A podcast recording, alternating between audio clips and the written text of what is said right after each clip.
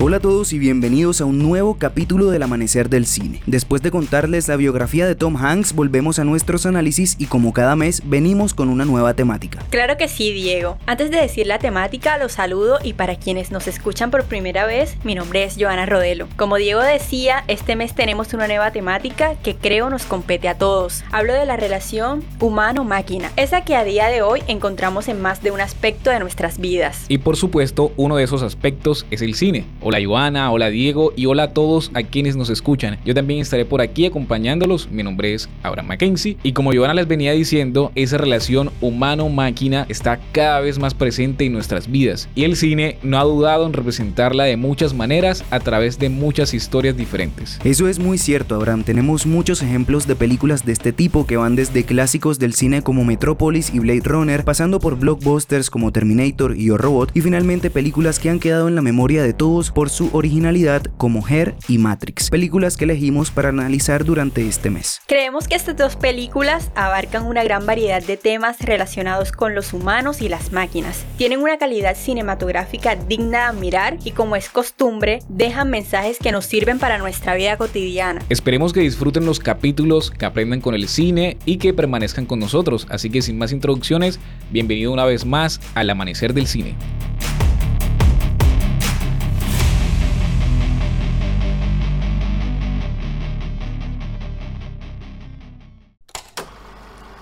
Escuchas el amanecer del cine.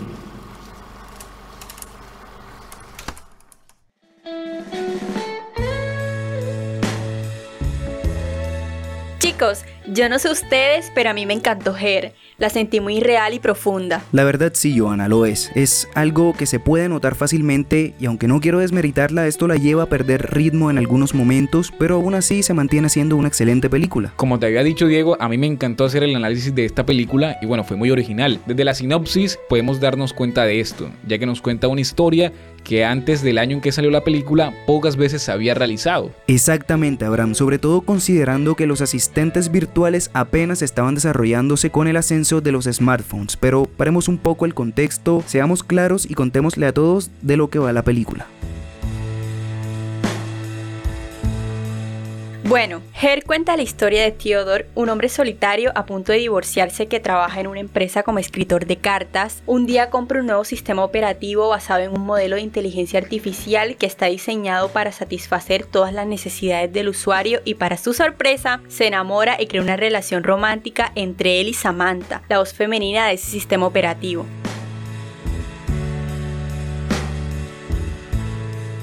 Puede sonar súper loco, pero si existen personas que se enamoran e incluso casan con una muñeca de trapo, ¿por qué no puede haber alguien que se enamore de una inteligencia artificial? Y más que eso, imagínate, una inteligencia artificial con la voz de Scarlett Johansson Mamma mía, al menos yo caería. Creería que todos sabrán, pero no nos desviemos y volvamos al tema principal, porque más allá de las bromas, esta película en realidad trata de un tema muy profundo que, como ya lo hemos mencionado, tiene que ver con las relaciones personales e incluso con el uso de las tecnologías, y lo mejor de todo, de una manera atemporal. Exactamente, Diego, por eso elegimos esta película para analizarla. De hecho, ya que mencionas lo de las relaciones personales, esta película habla tanto de este tema que de cierta forma se refiere a la relación que tuvo el director Spike Jones con su ex esposa Sofía Coppola. Pero dejemos que Abraham nos profundice sobre el tema, así que iniciemos.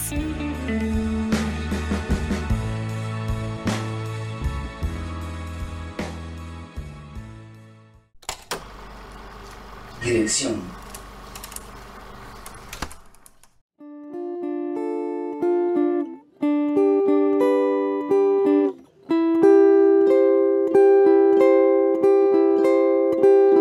Lo primero que hay que hablar es de Spike como director. Diría que es uno de los más polifacéticos en la industria y tal vez con un estilo no tan fácil de marcar como con otros directores de culto. El inicio de su carrera nos da un poco de respuesta a eso, pues empezó haciendo videoclips de skate y tomando fotos. Seguidamente pasó a dirigir diversos videoclips musicales para artistas de renombre como Beastie Boys, Bjork, Biggie, Ludacris y Kanye West. El resto de su filmografía la encontramos en cortometrajes, series de televisión o anuncios, algo con lo que puede ser reconocido por los jóvenes que crecimos viendo en TV puede ser la serie de televisión Jackass, de la cual fue creador y productor en diferentes entregas. Este humor negro lo ha reflejado en sus películas con diferente medida, claro. Ahora bien, solo ha dirigido cuatro películas, las cuales son Quiere ser John Malkovich, Adaptation o El ladrón de orquídeas en español, Donde viven los monstruos y Her. Las dos primeras fueron escritas por Charlie Kaufman, quien le imprimió estructuras narrativas en sus historias. De hecho, es un elemento muy característico de Kaufman. En todas hay un factor que destaco, y es el generar interrogantes personales en el espectador. En cada una de estas películas nos podemos relacionar de alguna manera con los protagonistas, como la identificación de las diferentes facetas de una persona en Quiere ser John Malkovich o las emociones de Matt representadas en Los Monstruos, de En donde viven los monstruos. Her es la única película que escribió y dirigió por sí solo, que siguiendo las recomendaciones de Charlie Kaufman, tal vez nos responde a lo dicho anteriormente por Joanna. Kaufman le sugirió que pusiera en el guion todas las ideas y sentimientos que tuviera al momento de escribir lo que nos hace pensar que las vivencias de Theodore son la representación de las propias vivencias del director, mostrándonos su divorcio con Sofía Coppola. A esto le podría sumar la presencia de Samantha, que en la vida del director sería Karen O, vocalista de la banda Yeah Yeah Yeahs, con quien tuvo una relación después de su ruptura pues Karen y Spike tienen 9 años de diferencia, ella 25 y él 34 en su momento. Karen estaba emergiendo con su banda y conociendo el mundo con ella, tal como Samantha empieza a percibir los sentimientos humanos. Finalmente terminan en 2005, pero mantuvieron una buena amistad tanto que Karen es la co-creadora de la canción principal de la película, que es The Moon cantada en la película por Samantha y Theodore. Sabes, Abraham, algo que es muy curioso de este director es que después de Her no ha hecho ninguna otra película, solamente ha realizado un video musical para Kanye West, un documental de los Beastie Boys y un anuncio para Apple TV. Esto de hecho refuerza lo que mencionaban Abraham y Diego de la inspiración en su propia relación con Sofía Coppola, ya que, como bien sabemos, en muchas ocasiones el cine funciona como un medio para expresar los sentimientos y desahogarse de todo lo que suceda o pueda suceder en la vida. Por eso y por muchas cosas más, el cine es considerado un arte. Pero ya que hablamos de uno de los artistas, Spike Jones, hay que hablar de Joaquín Phoenix, otro artista que no deja de deleitarnos actuación tras actuación, con personajes magníficamente interpretados como el de esta película.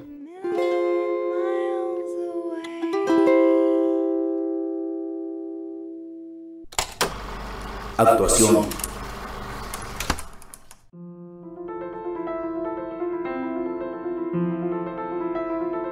Aunque Abraham solo mencione a Joaquín Phoenix, es necesario agregar que Scarlett Johansson tuvo una de sus mejores actuaciones en esta película y eso que no tuvo que mostrar su rostro. Claro que sí, Johanna. Phoenix puede que se lleve la mayor parte del crédito por ser quien aparece en pantalla, pero sin lugar a dudas, Scarlett interpretó de una excelente manera a un personaje tan complejo como el de Samantha. Y lo mejor de todo es que ni siquiera fue la primera opción de la película. Exactamente, Abraham. Es curioso porque esto es muy común y normalmente aquí lo incluimos dentro de los datos curiosos, pero en esta ocasión, al igual que los métodos utilizados por Phoenix es algo digno de analizar. Y eso, por no hablar de Amy Adams y de Chris Pratt, secundarios de la película. Pero bueno, te escuchamos, Diego. Bueno, principalmente hablaré de la actuación de Scarlett Johansson, una actuación completamente de voz. Su rostro nunca aparece en pantalla y aún así transmite absolutamente todo lo que la película necesita. La alegría, la tristeza, la confusión y el amor, todo al mismo tiempo. E incluso podría decir que es ella quien hace brillar al propio Joaquín Phoenix. Analicémoslo desde el inicio de la película. Al tener su primera aparición, Scarlett transmite sensaciones como si fuera una niña pequeña hablando. Su voz transmite esa inocencia y felicidad de la infancia, una infancia llena de emociones que a medida que va acabándose va tornándose en madurez, hecho que precisamente sucede en la película, porque mientras la historia avanza, Scarlett va transformando su voz y llegado un momento ya no escuchamos más a una niña, sino a un adolescente que empieza su vida experimentando todo como nuevo. Esto se puede notar en la forma en que cada palabra que menciona está cargada de curiosidad, pasión y un deseo de comprender y ser comprendida. Pero esto no se detiene ahí, porque al final de la película ya escuchamos a una persona completamente adulta, una persona madura y autosuficiente que sabe lo que quiere y necesita. Realmente lo que logra solo escuchando su voz y en solo una hora y media es mostrarnos todo el crecimiento emocional que tiene el personaje de Samantha. Algo parecido hace Joaquín Phoenix, solo que él sí tiene el plus de aparecer en pantalla. De hecho, los principales aciertos de Phoenix en su actuación no van en su voz, sino en su lenguaje corporal. Permítanme lo explico. En inicio hay que mencionar que la posición del cuerpo del personaje se mantuvo siempre encorvada. Esto nos habla de un personaje que se siente desgastado por la vida, un personaje que lleva consigo una gran carga emocional y como si esto fuera poco, su postura refleja su vulnerabilidad y su desconexión con el mundo que lo rodea, un hecho que se evidencia también a través de las miradas perdidas que le al personaje y sirven como un reflejo de su aislamiento emocional. Ya que hablamos de aislamiento, no se puede ignorar el gran reto que enfrentó Joaquín al tener que filmar muchas escenas en solitario, actuar sin la presencia física de otros actores y a realizar básicamente monólogos, un hecho que puede ser muy difícil ya que no hay una interacción directa para poder tomar en cuenta las emociones y las respuestas, lo que lleva al actor a tener que imaginar cómo sería la respuesta que le dan y actuar conforme a eso. Ya para terminar, es necesario hablar del rostro de Joaquín, ya que el actor logró que cada gesto, cada expresión facial se convirtiera en una ventana hacia el alma de Theodore, un alma llena de emociones como la tristeza, la melancolía, la alegría y la esperanza. La verdad es que la actuación de Phoenix fue magistral y aunque no ganó ni fue nominado ningún premio, igual sus logros y trayectoria lo hacen uno de los actores más grandes del cine en la actualidad. Como tú lo dijiste, Diego, Joaquín es un actor muy muy grande y todos han visto al menos una de sus películas. Su trayectoria es inigualable y su filmografía solo sigue creciendo más y más. Solo hay que ver su próximo gran estreno, Napoleón, película que lo reúne después de 23 años con el magnífico Riley Scott, quien poco a poco trata de recuperarse de los fracasos en taquilla que fueron El último duelo y House of Gucci. Tal vez fueron fracasos en taquilla, Abraham, pero El último duelo tuvo una buena recepción en la crítica y aunque House of Gucci se llevó varios premios Razzie, el talento de Scott sigue presente y lo podremos notar, no solo en Napoleón, sino en Gladiador 2. Ya veremos qué tal son recibidas estas películas y mientras ellas llegan podemos pensar en analizar la biografía de Joaquín, de Riley y por qué no de analizar Gladiador. Hay que dejarlo anotado y mientras tanto regresemos a Her y empecemos con los aspectos técnicos de la película.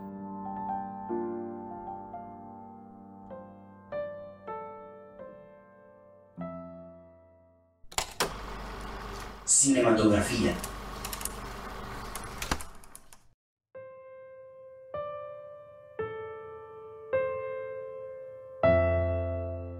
La belleza de Her sin duda reside en su fotografía. Es el elemento más importante del filme. La narrativa estética y el uso de los colores acompañan y componen toda la historia, mostrándonos las diferentes fases y los cambios de ánimo de Theodore, el personaje principal. La fotografía estuvo dirigida por Hoyt Van Hoytema, en la que buscó mostrar a través del lenguaje cinematográfico la soledad, nostalgia y la fragilidad de las relaciones humanas. Es un film cambiante, por lo que dependiendo de la escena y de lo que sucede, la tonalidad puede aportar un significado u otro completamente distinto.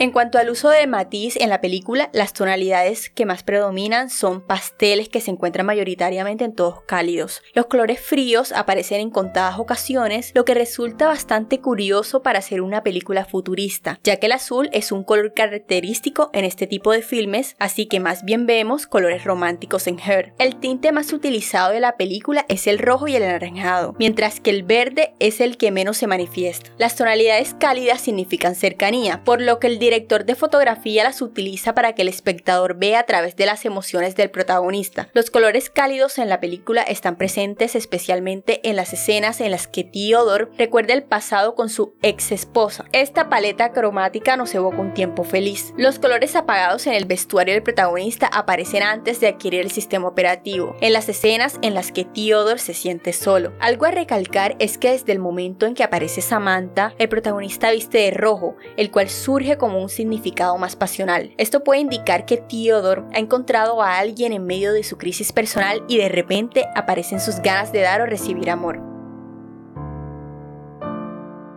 Por otro lado, el uso predominante de primeros planos en Her contribuye a crear una distancia íntima con el intérprete y facilita la empatía del espectador con Theodore. Y a la vez, aquí también cobra gran importancia la poca profundidad de campo porque de esta manera el personaje queda distante del mundo que lo rodea, dando la sensación de soledad y aislamiento. Todos estos elementos que componen el lenguaje cinematográfico la hacen una gran película de culto. Sin su fotografía no podríamos ver a través de Theodore y todo lo que hay en su mundo. Ya lo habíamos dicho antes, Her es una película muy original y la fotografía realizada por Hoyt van Hoytema solamente lo refuerza. Algo muy curioso es que este fue un elemento olvidado por la academia. Injusto completamente. Tuvo nominaciones a mejor película, banda sonora, canción original, diseño de producción y guion, pero nada de fotografía. Sí, Abraham, creo que fue injusto que no reconocieran la fotografía con una nominación, pero hay que ser claros, no iba a tener posibilidad alguna de ganar contra Emanuel, el Chivo, Lueski y el gran trabajo que realizó en Gravedad. Eso es muy cierto, aunque también hay que aceptar que la academia pareciera tener algo contra este director de fotografía. Joana tiene un punto. Hoyt ha trabajado en Interestelar, Tenet, Dunkerque junto a Christopher Nolan y en Spectre junto a Sam Mendes, dos de los directores más conocidos y talentosos de este nuevo siglo. De estas películas solo obtuvo una nominación con Dunkerque que perdió contra la magnífica fotografía de Blade Runner 2049. Bueno, viéndolo así realmente sí tiene sentido. Pero bueno, aprovechemos que venimos hablando de los Oscars no ganados y hablemos de su otra nominación perdida, la banda sonora.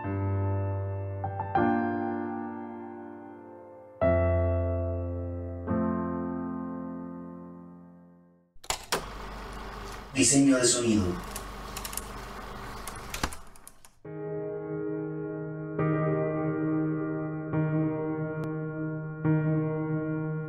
La banda sonora de la película Hair es una maravillosa combinación de elementos musicales que está hecha solamente para reforzar los sentimientos más profundos y complejos de los personajes. A lo largo de la película, la música nos sumerge en un viaje emocional donde la melancolía, la intriga y la esperanza se entrelazan de manera magistral. Cuando la película inicia podemos escuchar sonidos suaves y delicados que nos transportan a un estado de nostalgia y añoranza. Cada nota transmite la tristeza y el anhelo en que se encuentra el personaje principal y la banda sonora compuesta por pianos, violines, guitarras y arpas complementan perfectamente el tono melancólico de la historia. Ahora bien, en los momentos de cambio, la banda sonora transmite una especie de intriga que nos habla de todo lo que está por venir, nos prepara para que suceda algo y cuando finalmente sucede, todo explota y la música nos ubica, en ocasiones en situaciones felices, optimistas y esperanzadoras y en ocasiones en situaciones muy desgarradoras y tristes. La emotividad que tiene esta banda sonora es muy grande, a mí me gustó Dimensions, la última pieza que escuchamos con Theodore leyendo la carta para su ex esposa. Sin duda es una pieza muy hermosa, pero hay algo que normalmente se omite y son los silencios. Silencios que en esta película hacen mucha diferencia porque más allá de la música, la película está llena de ellos y aparecen en los momentos en que los diálogos y la música se detienen. No se utilizan efectos foley, no suena absolutamente nada y esto curiosamente le da una profundidad a la película porque hace sentir al espectador en el mismo vacío que está el personaje, un vacío en el que solo los pensamientos de cada uno tienen lugar y valor. Sin duda alguna se lucieron en todos los aspectos del diseño de sonido y la banda sonora,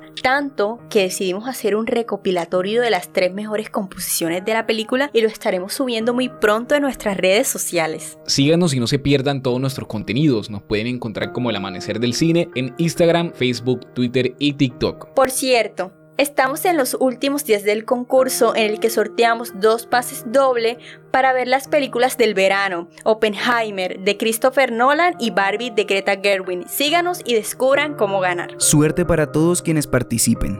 Ahora sigamos con el capítulo y analicemos el guion de la película, la única sección que resultó ganadora de un Oscar.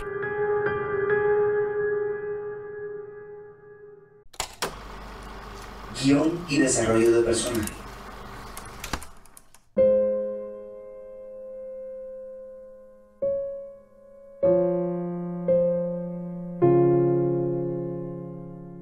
Originalidad, emociones y representación de la realidad. Así podría describir la triste y a la vez hermosa historia que nos cuenta esta película. El guion de Her ganó un Oscar en 2014 en la categoría de Mejor Guión Original. El tema principal de la película es la incapacidad de establecer vínculos en las relaciones humanas. Explora la soledad en un tiempo futuro en que las máquinas están cada vez más humanizadas y el aislamiento en tiempos de hiperconexión. En la sociedad que plantea Her, Theodore es un escritor de cartas de amor que se dedica a escribir por aquellas personas que no son capaces de expresar sus sentimientos hacia sus familiares, amigos o enamorados y necesitan que otros lo hagan por ellos. Este hecho no solo está presente en los clientes del protagonista, sino que Theodore tampoco se enfrenta a su proceso de divorcio. De hecho, a menudo recuerda con nostalgia la relación vivida con su esposa. Así, vemos a un hombre que no afronta sus problemas ni sus emociones y que encuentra en Samantha una forma de proyectar lo que él espera o necesita de una persona y en quien posiblemente encuentra su pareja ideal, ya que Samantha se retroalimenta de las propias vivencias y experiencias de su dueño.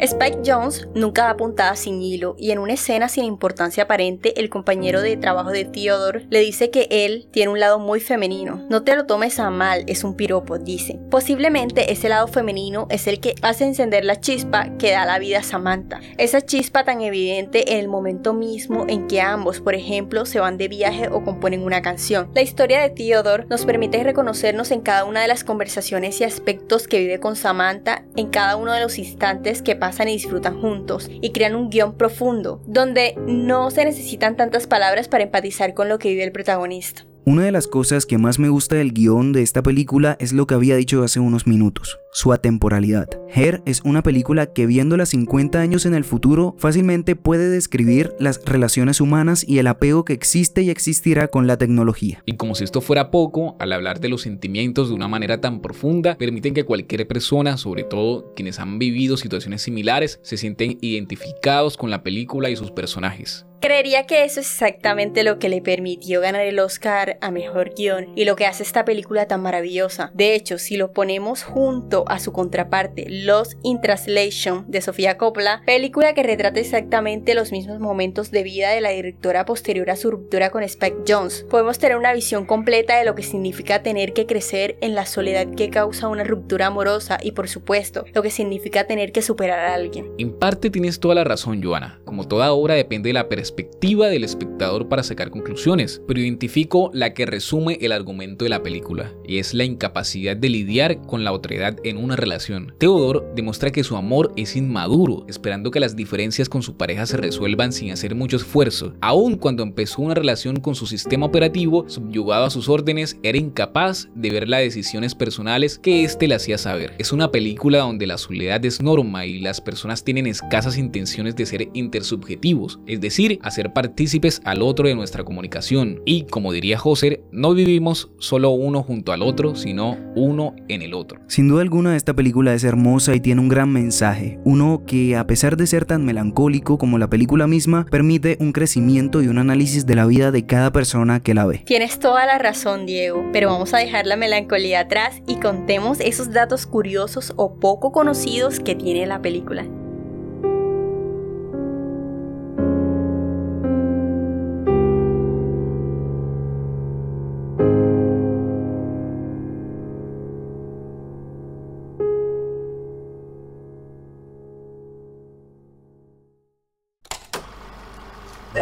Curiosos.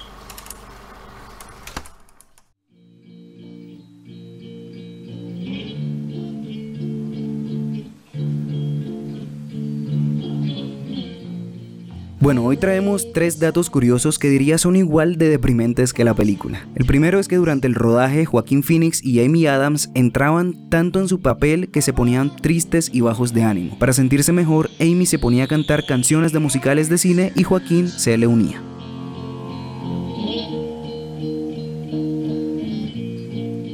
El segundo dato es que en la película iba a existir una especie de holograma que mostrara la cabeza de una mujer y esta iba a representar a Samantha. Más adelante desecharon la idea y solo quedó la voz de Scarlett, lo que permitió que cada persona se hiciera una imagen propia de su personaje.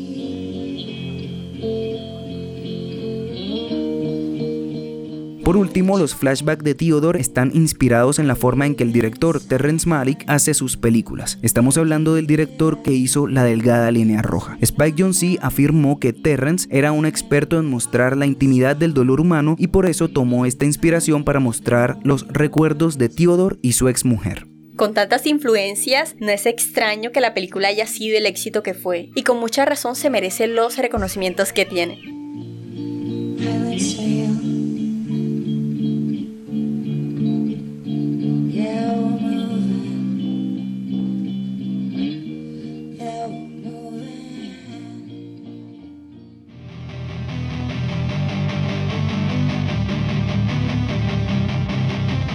Bueno, hemos llegado al final y es momento de despedirnos, no sin antes recordarles que estamos disponibles en todas las plataformas de audio, Spotify, Amazon Music, Apple Podcast, Google Podcast, YouTube, Evox y muchos más. Suscríbanse desde su preferida. Compartan este podcast para llevarle conocimiento y diversión a todos sus allegados. Manténganse atentos a nuestro contenido en redes, no se pierdan los capítulos que vienen. Y ya que estarán atentos a las redes y que esta película se conecta con otra, coméntenos cuál les gustó más, Los in Translation Estaremos muy al pendiente de sus respuestas. Nos escuchamos en una próxima ocasión y recuerden, nosotros somos el amanecer del cine. Chao, chao.